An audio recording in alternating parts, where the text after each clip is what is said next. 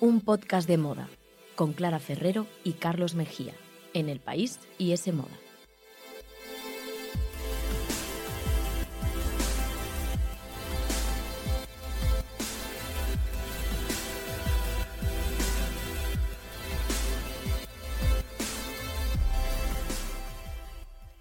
Hola, ¿qué tal? Bienvenidos a un podcast de moda. El podcast que escuchas mientras haces cosas importantes o no, tú sabrás, aquí te queremos igual. Nos podéis escuchar, ya lo sabéis, en iTunes, Google Podcast, la web de Semoda y los podcasts del país. Y debéis seguirnos en Instagram, arroba un podcast de moda, y en Twitter, arroba un podcast de moda.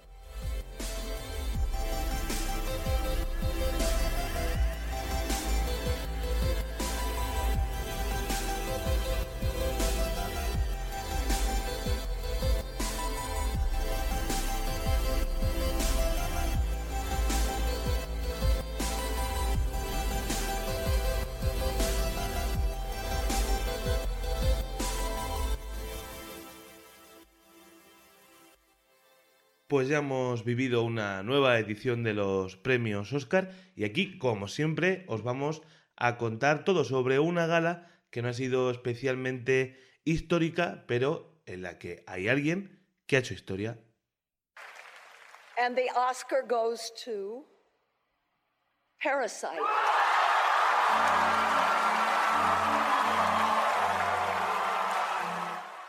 Ahí se escuchaba, ¿no? Cómo hacía historia, precisamente como decía Carlos, esa película maravillosa Parásitos, la primera de habla no inglesa en hacerse con el Oscar. Pues sí, Clara, totalmente. La primera película en la historia de los Oscars en la que una, un filme que no se habla en inglés gana el, el mayor premio de la noche. O sea, imagínate cómo estará ahora mismo Corea del Sur. Y además, otro dato curioso que también habla sobre que parece que por fin los Oscars eh, están de acuerdo con la crítica más elevada es que desde los años 50 nunca una película que había ganado la Palma de Oro en Cannes había ganado luego el Oscar a la mejor película. Sí. Y este año sí. Así que Bong Joon-ho, el director coreano, eh, pues tenemos una gran estrella delante de nosotros otra vez. Hombre. Y enhorabuena, tía Clara, que los lleva defendiendo mucho tiempo la película. No, no. Y, oye, parecía que iba a ser 1917 la que se llevaría el gato al agua y poco a poco ha ido, ha ido formándose, ¿no? El revuelo al- alrededor de Parásitos y, mira, lo ha conseguido. Yo lo celebro, vamos, casi la alegría que me entró fue comparable a este patio de butacas que escuchábamos ahí aplaudir, ¿no? Y vitorear la película. Yo eh, fui un poco este rollo cuando escuché Parásitos, porque no me lo esperaba a pesar de que hemos hecho aquí esa campaña pro Parásitos a tope. No pero creo bueno, que haya sido por nosotros. No, hombre, claro que no, no, pero que, que aún así yo quería creer que iba a ganar, pero en el fondo pensaba que no. Entonces me ha hecho mucha ilusión y espero que esto también sirva para que aquellos que todavía no hayan ido al cine, no se hayan decidido a ver Parásitos, por fin lo hagan porque merece mucho la pena. Bueno, y vamos a entrar como siempre, primero a analizar lo mejor de la alfombra roja. Y claro, ¿te ha hecho ilusión o más menos que la victoria de Parásitos? Pues desde luego me ha gustado mucho más eh, esa victoria de Parásitos que la alfombra roja, que en general, y aunque esto yo vaya a ser un mal comienzo de programa, pero ha sido floja. No sé tú qué impresión tienes. Yo estoy de acuerdo también. No solo por el número de celebrities, que quizás en mi opinión fue eh, menor que los Globos de Oro, sino Desde porque luego. han arriesgado muy poco. Muy poco tirando han ido a todos nada. a jugar a lo seguro y eso es un rollo siempre. Sí, ha sido un poco aburrida, pero bueno, aún así hay estilismos que merece la pena recordar y a mí mi favorita lo tengo muy claro esta vez y no siempre eso es fácil, pero a mí me ha gustado mucho Natalie Portman. Bueno, siempre. Natalie a tope aquí con ella. Fans, eh, iba perfectamente vestida, también muy bien peinada, con esa melenita súper mm, bien cortada y esas ondas. Y llevaba un vestido con una capa de Dior a juego.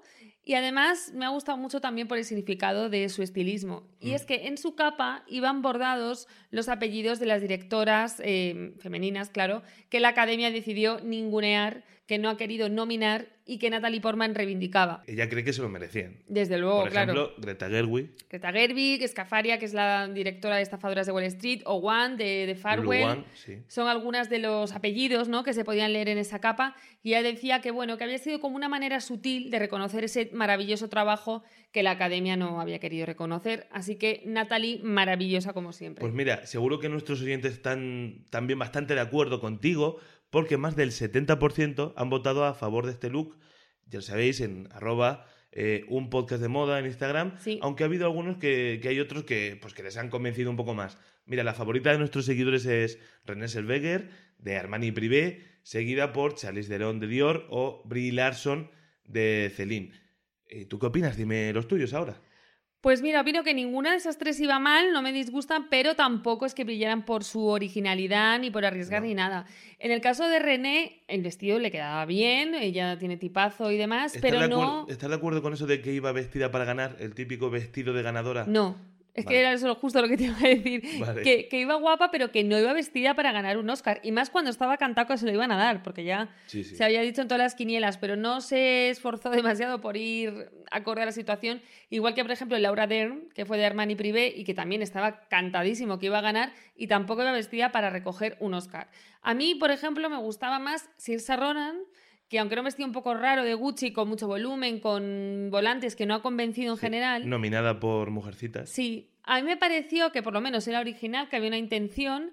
El flequillo, que justo estrenaba un flequillo nuevo en la alfombra roja, creo que no le favorecía mucho, pero estaba guapa y sobre todo en movimiento, en la tele, en la imagen, estaba más guapa que en foto fija y a mí sí que me convenció, pero bueno, esto, esto sé que tendré mucha gente que no está de acuerdo. Bueno, y te tengo que preguntar, claro, porque por nacionalidad nos toca también y porque fue una de las grandes protagonistas de, de la noche, aunque no estuviera nominada. Bueno, estaba nominada Dolor y Gloria, no ella Sí. como intérprete, pero claro, Penélope Cruz. ¿Qué te ha parecido esta vez? Pues mira, me ha gustado un poco más que los Goya, que los Goya es verdad que dijimos aquí que no nos convencía nada con Sí. ese vestido con tantos colores y demás. Esta vez ha sido muy sobria porque ha ido de negro con un vestido de Chanel, firma con la que ya sabemos que colabora desde hace tiempo y demás. Mm, tampoco me encanta porque era un poco soso y en mi, en mi opinión le sobraba ese cinturón que llevaba de perlas así.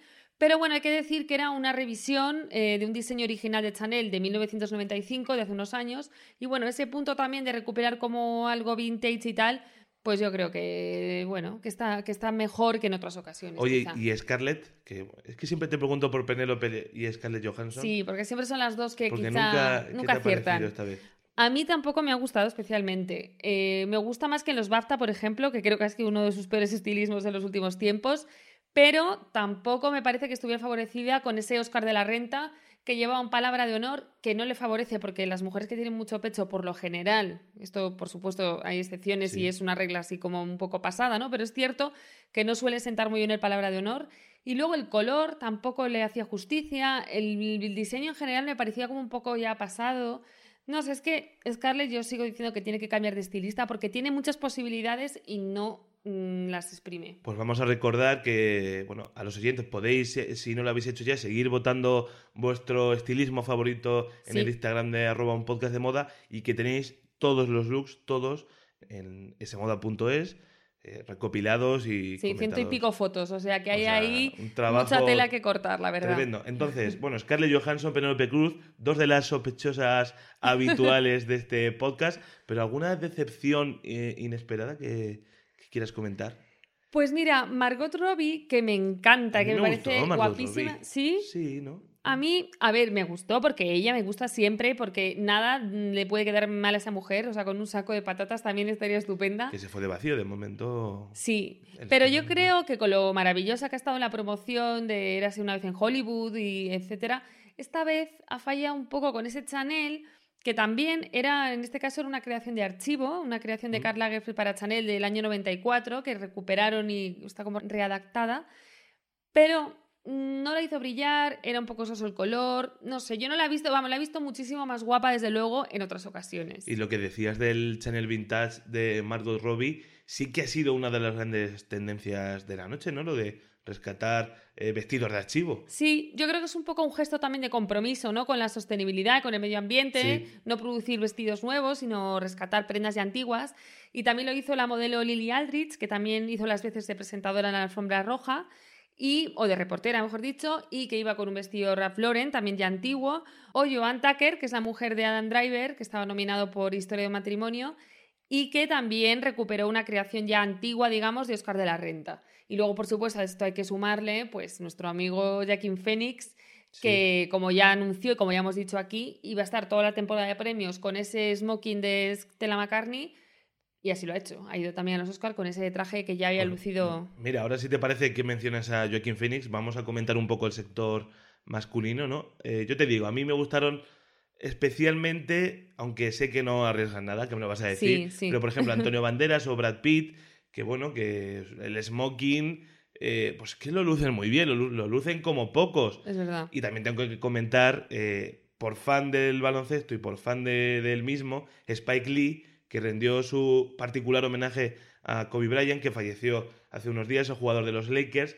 y el cineasta pues, se puso un traje en tonos púrpura y oro, el color eh, mítico del equipo, que aunque hay que decir que, que Spike Lee es de los New York Knicks, es muy conocido por ser de los Knicks, bueno, pues en este caso eh, la ascendencia de la figura que ha fallecido puede sobre los colores del equipo y le rindió ese homenaje con el número 24 bordado en honor al, jugador. Sí, de hecho, el de Spike Lee fue uno de los estilismos más arriesgados de la noche, aparte del homenaje, porque por lo demás, como dices tú, poco riesgo. Es verdad que eh, Antonio Banderas o Brad Pitt pues, están guapísimos con su smoking, pero por lo demás, pues poca cosa. Timothée Chalamet sí que arriesgó con un traje barra chándal de Prada que a mí personalmente no me convenció mucho. A mí me parecía que venía un poco de la escuela. Es que este chico mm, está ahí ya cruzando un poco la línea entre empezar a cansar. A ver, porque me explico. Me gusta mucho él, me gusta que arriesgue y demás, pero ya está casi un poco paródico, me pareció a mí este chándal, ¿no? Ya Sí. plantarte en los Oscar, no sé, es como una llamada de atención así un poco demasiado Le- potente, le, queremos, no sé. le queremos igual. Pero lo queremos igual. Y Pedro Almodóvar, que también fue de Prada, ahora que hablábamos de Prada, que Sí, fue que entero sí, de imagen, negro. ¿Alguna vez? Sí, sí, ha hecho campañas para Prada, pues eso, de riguroso negro, pero bueno, un punto diferente. Y por supuesto Billy Porter, que siempre arriesga y que esta vez lo hizo con una falda inspirada en el Palacio de Kensington Madre y mía. con unos eh, zapatos de taconazo de Jimmy Choo. Billy Porter, que bueno, actor conocido por la serie Pose, por ejemplo, y que también ejerció de presentador y de, y de bueno, actuó de cantante en la gala, ahora lo comentamos. Sí, y que como te decía, se plantó con esa falda y esos tacones, que fue como una de las pocas reivindicaciones políticas en la alfombra roja, porque él es activista por los derechos LGTB Mm. y bueno, pues quiso representar así, ¿no? Esa, esa representación del hombre con tacones y con falda y demás. Y junto a Natalie Portman, que comentábamos lo de las directoras, eh, fue pues de lo poquito que vimos en ese sentido.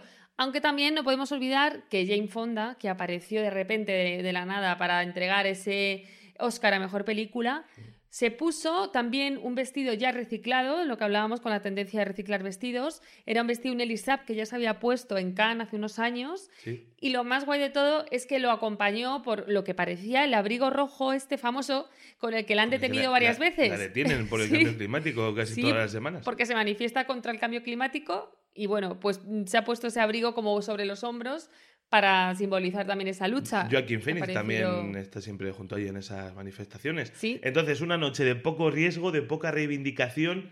De momento parece que no aprueba la, gala, la alfombra roja de, de los Oscars. Yo creo que la gala tampoco. o sea, ahora entraremos en eso. Pero no sé si tienes algún titular más para ir cerrando. Pues algún titular titular tampoco, pero bueno, sí que destacaría la presencia de mucho Chanel y mucho Louis Vuitton. Bueno, es que mm, hubo muy pocas marcas no conocidas. Fueron. Sí, todo un- grandes firmas. Un monopolio tremendo. De Claro, al final marcas. esto es un negocio, es una pasarela para esas marcas, digamos, tienen contratos con las actrices como. Margot Robbie o como Penelope Cruz o Margaret Qualley, que todas ellas son imagen de Chanel y por supuesto fueron de Chanel, también Lucy Boyton y en general pues eso, marcazas también bastante Gucci, bastante Armani Privé, pero sí que se echó en falta algún diseñador un poco más pequeñito que a veces que sí, sí nos dan estas sorpresas. Y luego presencia española, pues claro, se redujo a Gisela, porque ni siquiera Penélope Cruz optó por un diseñador español, pero Gisela sí que lo hizo, la cantante y ex concursante Operación Triunfo, que cantó, como sabemos, para interpretar uno de los temas de Frozen, Sí. Que apareció primero en la alfombra roja con un diseño de la marca catalana Tutom y que después se cambió para actuar eh, y cambió su estilismo por uno del diseñador Jordi Dalmau. Y bueno, eso fue un poco la única representación nacional. Y luego, así como tendencia un poco para resumir, pues mucho blanco y mucho negro, como ya habíamos visto en los Sí. globos, como ya habíamos visto también en los Goya. Así que muy poco color y muy poca alegría. Yo de verdad que estoy un poco deprimida, que son los Oscars, Dios mío. Veremos el año que viene qué tal.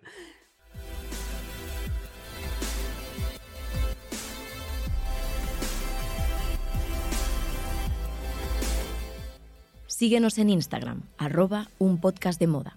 Escúchanos en los podcasts del país, iTunes, Google Podcast y en la web de S Moda.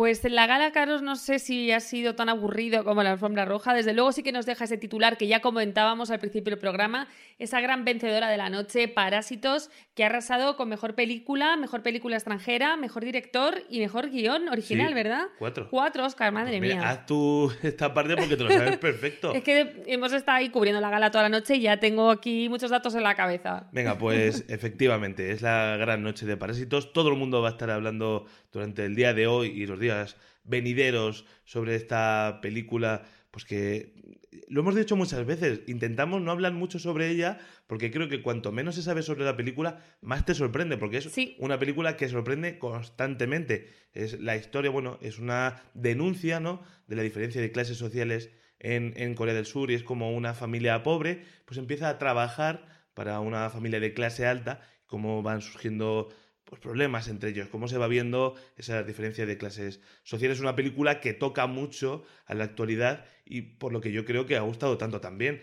Porque, por ejemplo, 1917, por ejemplo, no deja de ser una película sobre la Primera Guerra Mundial, pues más anacrónica en, ese, en este sentido, ¿no? Sí, Y un poco más lo que ya se ha visto. Parásitos, Joker, pues es que son películas muy, muy actuales. Sí, además Parásitos, la gracia también que tiene es ese cambio de géneros que de repente ya lo hemos comentado, pero parece que está siendo una película de terror, otras veces un documental, otras veces una comedia. A mí esa mezcla es lo que más me gusta. Y luego lo que dices tú también, un poco ese momento presente que ha sabido captar muy bien, igual que ha sabido captarlo Jojo Rabbit, pero Jojo Rabbit se ha ido mucho más de vacío, como también era de esperar, ¿no? Porque toca el nazismo, que es un tema un poco complicado. Sí. A mí me gustó mucho Jojo Rabbit. Me da pena que solo se haya llevado, si no me equivoco, el mejor guion adaptado y poco más, ¿no? Sí. Pero bueno, también otra recomendación, hay que verla. Hay que decir, mira, si quieres vamos a entrar ya, vamos a analizar primero los premios. Venga. Hay que decir que ha sido una gala muy repartida. Sí. O sea, que la gran triunfadora, incontestable en este caso, solo tenga cuatro Oscar, pueden parecer pocos. Pero claro, ¿qué cuatro Oscar? Hombre, Hay que decir que eso, que, que Bon Joon-ho, que mucha gente no sabe quién es, es un director surcoreano de 50 años que lleva mucho tiempo haciendo muy buenas películas. Y, por ejemplo, podéis recuperar Okja, que está en, en Netflix, Snowpiercer o The Host, son algunas de sus mejores películas, porque yo sé que va a haber mucha gente que o se quedó con muy buen sabor de boca y quiere ver más de este director, oye, aprovechando que el Pisuerga pasa por, Por Valladolid, Valladolid. pues intentamos ver más cine surcoreano que hay buenísimo, asiático. Pues es una gran noche, ¿no? El año pasado el éxito de, de la película de Crazy Rich Asians sí. fue ya un fenómeno, pero claro, no se trasladó luego, aunque fue un fenómeno de público en Estados Unidos, no se trasladó a los Oscar y sin embargo ya han llegado para quedarse y oye, en tiempos de Trump a mí me parece fenomenal. También qué educación la de Bong Joon-ho, Bueno. qué alegría más genuina. Para mí fue de los mejores momentos de la gala, porque encima qué educación, cómo le dedicó tanto a su equipo como luego cuando ganó el Oscar a la mejor dirección, a aplaudir a sus compañeros nominados, sobre todo al que dijo que era su maestro, Martin Scorsese, que se fue de vacío el irlandés, pero se llevó la, la gran ovación casi de la noche, que fue para, pues sí, pues para el maestro de todos los que están nominados. Mira en Joker las influencias de Scorsese que son, vamos, más que evidentes. A mí es que Bon Joon-ho me pareció el personaje de la noche, un descubrimiento total, simpático, como dices tú, muy educado, muy entrañable. Cómo miraba el Oscar, que hay esos memes de Twitter, que es que ni él mismo se lo creía, lo miraba así como alucinando y luego sonreía. Y Pero- decía, por favor, qué Y- majo. Y su traductora, Bueno, atención, bueno, que hay que decir que Bon Joon-ho sabe inglés, que ha trabajado mucho tiempo en Estados Unidos, pero que él, eh, bueno, pues casi más como también como una especie de reivindicación política, Sí, él dijo que, que su película estaba, eh, bueno, estaba en coreano, era una película asiática, que él llevaba ese idioma al mundo y que él también tenía que defenderlo en la alfombra roja. Y su traductora, que está haciendo un guion, leí, o sea que quizás la veamos, que es maravillosa la traductora Hombre, de Bon Joon-ho, no la veamos de- guion. La veamos dentro de unos años en los Oscar, quién sabe. ostras, pues yo voy a estar pendiente de esta chica, la quiero seguir, eh, porque es que me parece mm, maravillosa, vamos. Venga, más premios importantes. Bueno, es que hubo muy pocas sorpresas en la noche, más allá de, pues de la derrota ¿no? de 1917. Laura Dern, que ganó el, el Oscar a la mejor actriz de reparto por Historia de un matrimonio. Esa abogada matrimonialista que tiene un monólogo estupendo y, en mi opinión, no es uno de los mejores papeles de la historia de la filmografía de Laura Dern, Pero es que está, cae tan bien, es tan buena actriz, es tan maja que, que yo creo que se lo No, ella por acumulación. a- a- por acumulación también. tiene se muy puede buenos ganar un Oscar. papeles. Claro que sí. Yo creo que se lo merecía. A mí lo que me da pena es ya saberlo como de antemano. O sea, es que es Ya, eso. es que la gala que- era tan predecible, estaba Sí. ya todo tan dicho. Lo habíamos dicho aquí también y habíamos acertado. Claro, es que era muy difícil equivocarse. Yo tenía la esperanza de alguna sorpresilla más, pero nada, era todo cantado uno tras otro. Ella es estaba muy, muy emocionada y se lo dedicó a sus padres, dos eh, enormes actores como Diane Ladd y como Bruce Dern.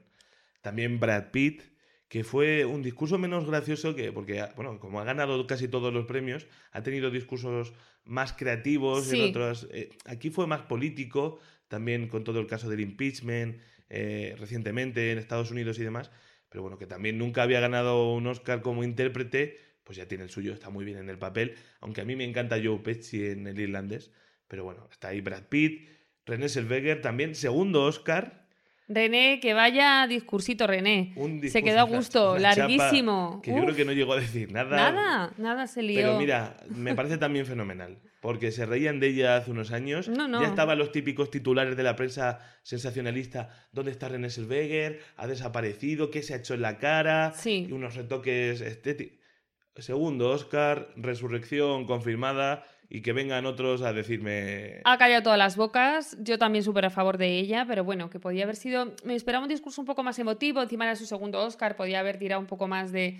Pero bueno, Tú a mí. tirado por venganza, ¿no? Eh, No, no hombre. que estaba desaparecida. Toma la estatuilla. No, pero a lo mejor así alguna pullita con un poquito de gracia o alguna cosa también un poquito más sentimental, porque pocos discursos sentimentales escuchamos. El que más, Laura Der, como decías, que a mí sí que me llegó eso que dijo de que un poco que sus héroes eran sus padres. Sí. Eso fue bonito, la alfombra roja también posó con su madre.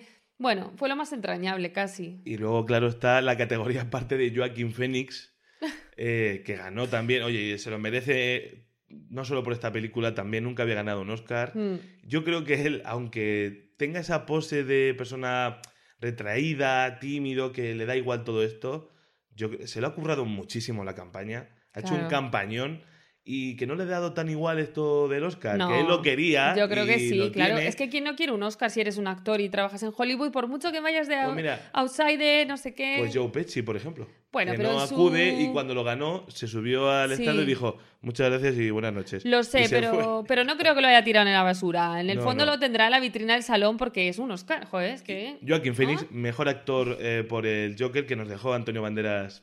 Antonio Banderas di- dijo también en, en la Forma Roja, el Movistar, que estaba menos nervioso que los Goya porque sabía que no se lo iban a Claro. dar. Yo creo que se ha quedado segundo, ha estado más cerca quizás de lo que él pensaba, pero bueno, que está tremendo. Y bueno, el discurso de Joaquín Phoenix, tan errático como siempre, pero también muy sincero, él siempre está con su tema de, bueno, centrándolo en la justicia social y sobre todo en el cambio climático, es un activista tremendo. Y también tuvo al final un guiño muy pequeño, pero también emocionante, a su hermano fallecido, River Phoenix, que era un estrellón de Hollywood y nos dejó por culpa de las drogas, y del que él habla muy poco de, de River Phoenix y tuvo ese detalle al final, se acordó de él. Bueno, pues también enhorabuena a Joaquín Phoenix. Y yo aprovecho para meter aquí mi cuña publicitaria de alfombra roja. Y es que Rooney Mara, que no la hemos comentado antes, que iba a Alexander McQueen, con ese rollo tan gótico que tiene ella, pero que defiende siempre tan bien.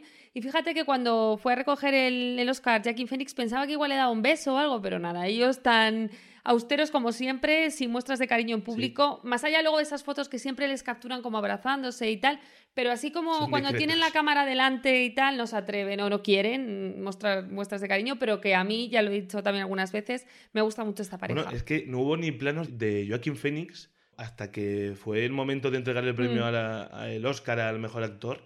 eh, pasaron desapercibidos y nadie hizo ningún chiste tampoco con Joaquín Phoenix, que es uno de los problemas, y ahora si quieres ya entramos con eso, analizar los mejores momentos, si es que hubo muchos, que no, yo creo que no, de spoiler. la gala. Porque claro, al no ver un presentador como tal, hacer un monólogo como tal, pues no te da juego a pues hacerle algún chiste a Joaquín Phoenix, a ver cómo responde, si le hace gracia, si no.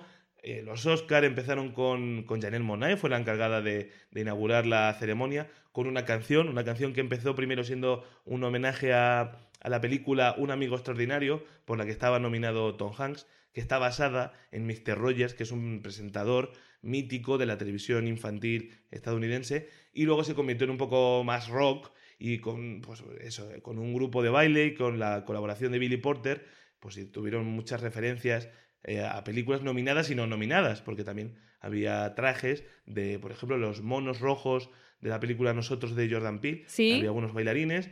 Pues eso, pues abrieron la gala demostrando Janelle Monáe que es una magnífica artista. Lo más, me encanta. Pero bueno, en mi opinión, pues no es. eh, a mí no me gusta. A mí me gusta mi presentador y, y lo pido. Sí, yo creo que también funciona más con presentador. Aún así, la actuación de Janelle fue una de, mis, de las favoritas eh, de la noche, en mi opinión, porque es que el resto de actuaciones musicales, ahora vamos a ir comentando, pero a mí me parece que dejaron bastante que desear. Pues sí, la verdad que yo también estoy de acuerdo, aunque ahora si quieres comentamos. Eh, los presentadores de alguna manera, ese monólogo inicial, fueron eh, de manera eh, oficiosa Steve Martin y Chris Rock, que bueno, los dos han sido varias veces presentadores. Y digo, bueno, pues y si van a hacer el monólogo, ¿por qué no han sido presentadores? Porque tampoco hace mucho más un presentador. Es que es eso, Hace el no monólogo, el luego sale dos cuenta dos o tres chistes y fuera. Claro. Pero bueno, bueno, pues también tuvieron algún momento bueno, ¿no? Sí, yo tengo por aquí apuntado una frase que dijeron que me hizo gracia, y es que dijo Steve aquello de, creo que falta algo entre los directores nominados, ¿no? Y entonces le decía a Chris Rock, sí, vaginas, ¿no? O, o pre- le preguntaba, ¿vaginas? Sí, y, Sí. y también eh, se metieron con Jeff Bezos, que fue otro de los grandes chistes, en el que, bueno, después del multimillonario divorcio del, que es una de las personas más ricas del mundo, Jeff Bezos, jefe de, de Amazon, le dijeron que para él la historia del matrimonio era una comedia Claro. para toda la familia después del divorcio que había tenido él.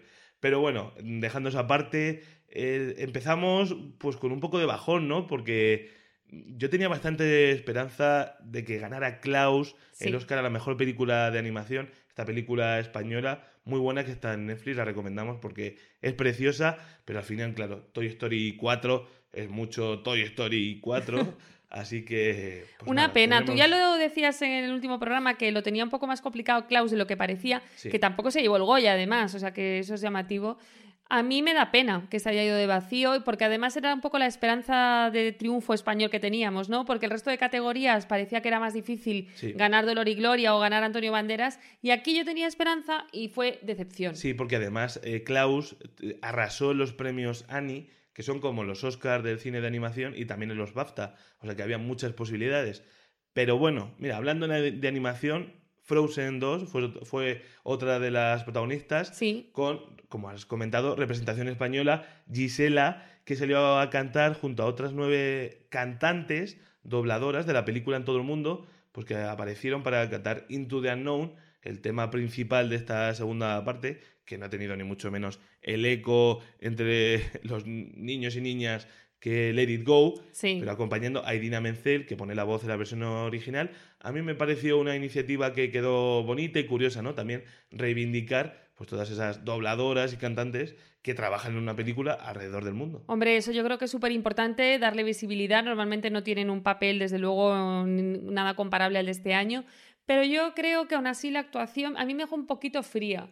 Creo que además hubo un momento ahí un poco así también como un poco desafine, no sé, un poco desangelada. Era un poco quizá. Murcia, qué hermosa eres, quieres decir, Sí. los vestidos y demás.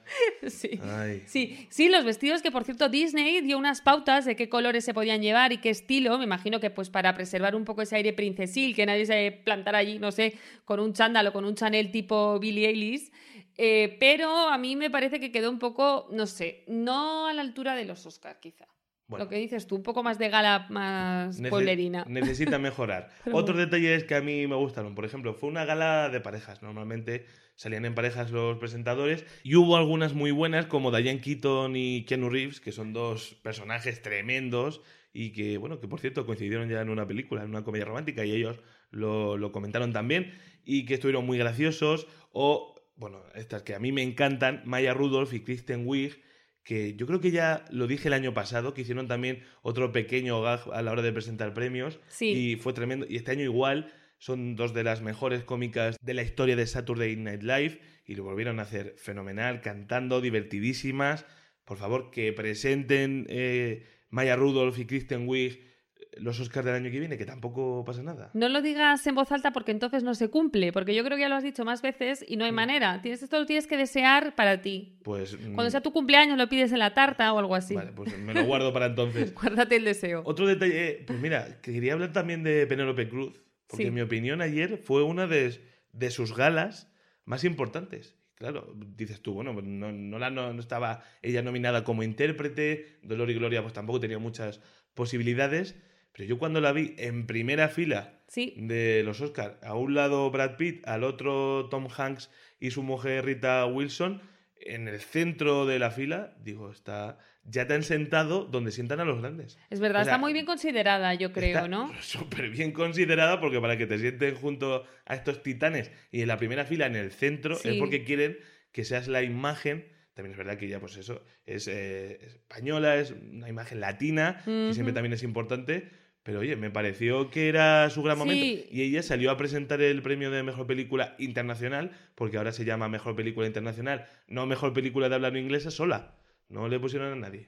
Yo creo que también en una gala en la que la representación no caucásica fue un poco escasa, pues siempre que podían intentaban tirar ¿no? de imaginario que no fuera el típico, bueno, que, que obviamente eh, Penélope Cruz es una actriz blanca, no vamos a hacer aquí ahora un Antonio Banderas, pero lo que decías tú, que es Sí, no, latina, ¿no? para ellos Y eso, así. claro, es más exótica. Y de hecho, bueno, ella también se lleva muy bien con Salma Hayek, posaron en la alfombra roja abrazándose, que también fue una de las imágenes de la noche. Llegaron más o menos a, a A la vez. Hollywood.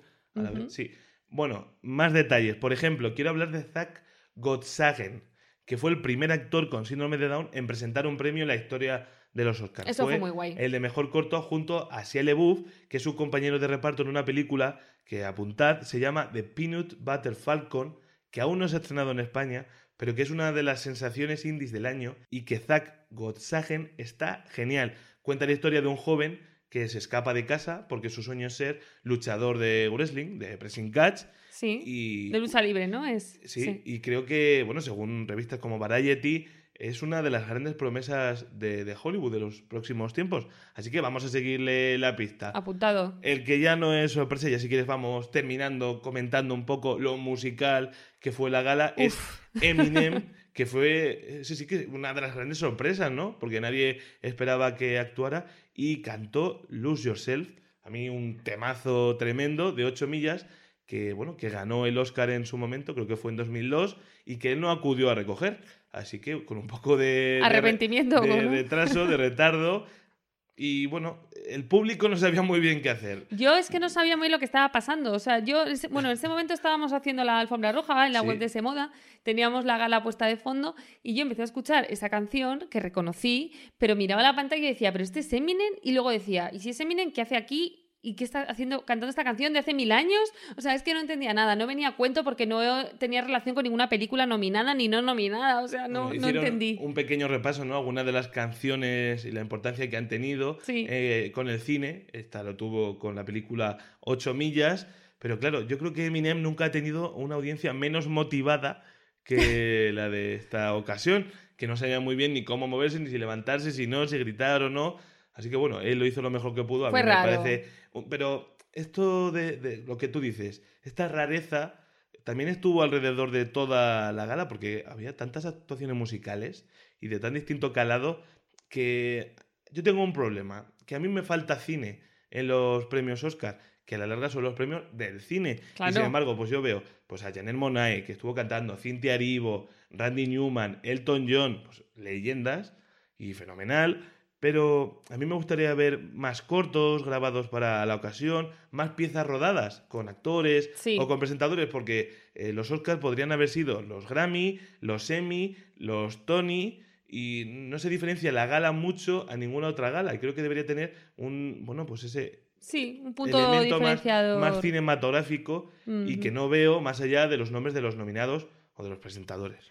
No, y es que además de ser muy musical, fue musical, pero un poco mal aprovechada algunas eh, ocasiones, yo creo, porque, por ejemplo, cuando se anunció que iba a actuar Billie Eilish, que es como la sensación musical del momento y que es, eh, bueno, pues conocida por una música totalmente diferente a lo que cantó, ¿no? Mucho más moderna y parecía mi abuela cantando Yesterday. Y yo es que no entendí nada. Además, en el In Memoriam, Sí, súper descafeinado, eh, sin sentido para ella, para su edad, una chica de 17 Pero o 18 años que acaba la, de cumplir. La pregunta es, si llevas a Billie Eilish, ¿por qué la pones a hacer mm, lo típico que hubiera hecho cualquiera? Por eso pones a Gisela, digo. Que te va a hacer eso y no te vas a gastar tanto Hombre, dinero. la tía que va siempre además con esa ropa ancha, que no quiere que la sexualicen, que tiene una imagen con su pelo verde flúor y de repente se pone a cantar y este tío al piano. Que es que yo de verdad me decepcioné un montón. También me costó saber qué estaba pasando. Estaba diciendo, pero esta es Billie Que verdad. la gente siguió aplaudiendo más a unos que a otros, que a mí me sienta fatal. Eso es muy y que feo. eso intentan, bueno, pues a- creen que habiendo alguien cantando en directo, se van a cortar y no se van a poner a aplaudir en mitad de la actuación. Pero sí. Eh, no, no funciona. Y, y lo que demuestra que, que ni la muerte hace iguales. Que yo entiendo que Kirk Douglas sea pues, le- leyendaza. Pero bueno, respeto y no hay que aplaudir más a unos a otros. No, que no, Un silencio, no escuchar la aplaudan, canción y claro, punto. escuchar y ya está. Sí, sí. Pero bueno, como te digo, no hubo grandes sorpresas. Porque tampoco hubo, aparte de, de- de parásitos y tal al final de la gala, todo. Yo creo que faltó emoción. Sí, el Esa es la guion palabra. estaba escrito. No había tampoco. eh, Las estrellas nominadas eran muy estrellas, gente muy curtida, eran grandes nombres todos.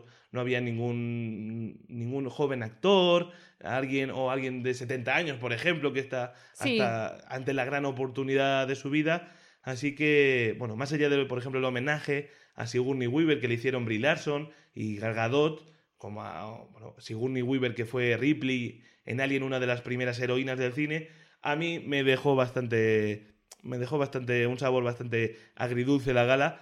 Dulce por el triunfo de Parásitos, que es lo que vamos a celebrar aquí. Desde pero luego. creo que no va a pasar a la historia como una de las mejores. Desde luego no como una de las más divertidas o de las más sorprendentes, pero bueno, sí que nos ha dejado momentos buenos para el recuerdo y estilismos también que merece la pena tener ahí en la retina y por supuesto esa gran vencedora Parásitos que hemos celebrado ya durante todo el programa. Y aquí concluimos ya la temporada de premios, que Sí. ha sido muy intensa, muy divertida, pero nosotros seguimos aquí en un podcast de moda, no os vayáis a ningún lado. Gracias por escucharnos.